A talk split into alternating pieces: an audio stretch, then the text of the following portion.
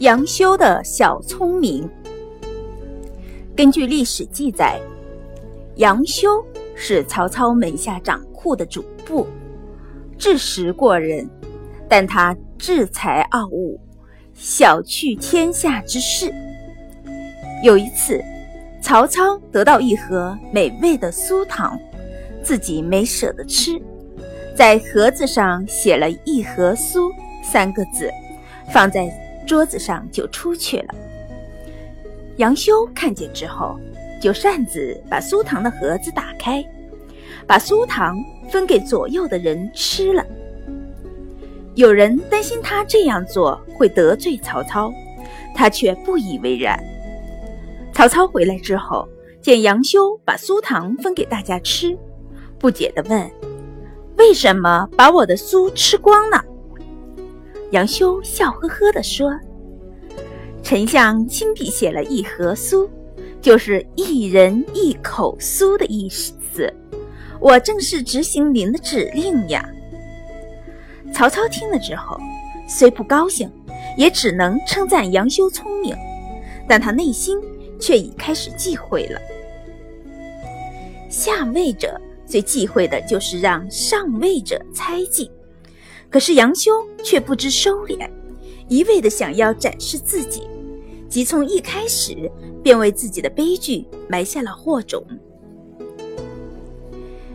有一次，曹操引兵与蜀军作战作作战时，因战事失利而进退不得。如果这样长期拖下去的时候，不仅耗费钱粮，而且还会挫伤士气。如果真的撤兵，就会无功而归，势必要遭人笑话。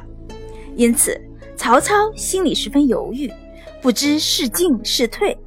这时正好厨子给他端来一道鸡汤。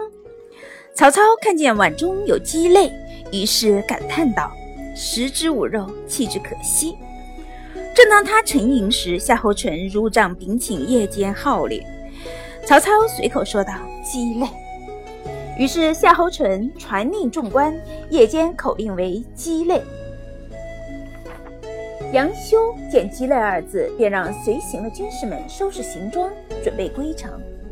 夏侯淳为他问他为何自作主张误传军令，杨修笑道：“鸡肋吃着没有肉。”丢了又觉得可惜，这显然是主公对线下战况的分析。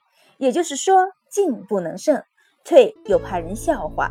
既然留在这儿没有丝毫好处，主公明日一定会下令班师回朝的。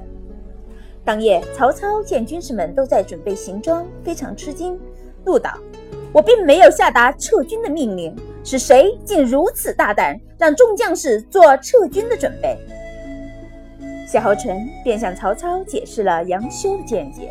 曹操听后大怒，将杨修推出去斩了，并把首级悬在辕门外，告诫众将士不得自作主张，扰乱军心。杨修确实很聪明，他能看透别人看不到的问题，也能猜透别人猜不透的意思。可是他也太愚蠢了，不知保护自己。他到死可能都不明白。